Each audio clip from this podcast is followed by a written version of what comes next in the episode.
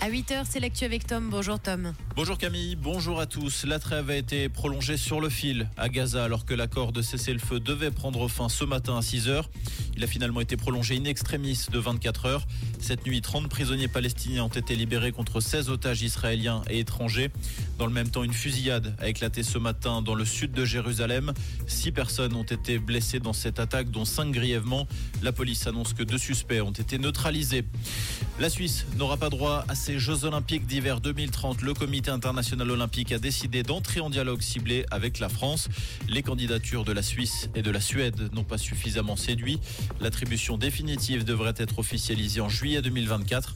La ville américaine de Salt Lake City pourrait hériter de l'organisation des Jeux d'hiver 2034.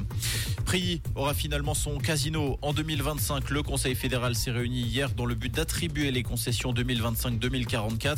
Prix rafle la mise à Romanel sur Lausanne, également candidat. Pour accepter la candidature de prix, les experts de la Commission fédérale des maisons de jeu ont retenu un meilleur plan d'affaires, une situation géographique plus proche du centre de Lausanne, mais également une couverture en fonds propres nettement plus élevée et un programme de mesures de sécurité plus élaboré.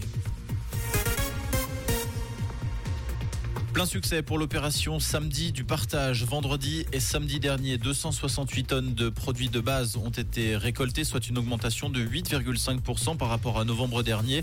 168 tonnes ont été enregistrées à Genève, 70 sur Vaud.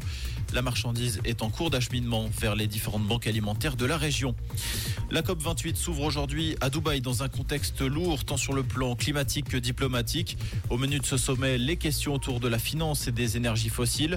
Le roi britannique Charles III est annoncé à Dubaï parmi une foule de chefs d'État. La Suisse sera représentée par Alain Berset.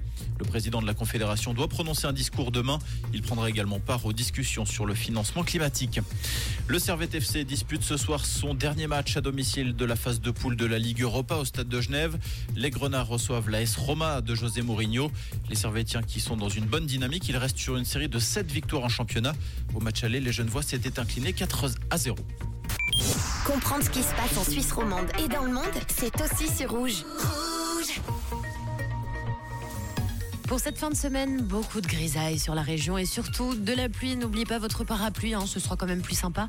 On a à peine zéro à la vallée de Joux et à la Coudre et 3 degrés à Lamant et à Longéro. Avec toujours de la neige annoncée par contre un des 1500 mètres. Et pour cet après-midi, on prend les mêmes et on recommence. On n'aura pas tellement d'amélioration. hein. C'est un temps à manger des chocolats sous un plaid. Un bon jeudi et puis courage sur la route.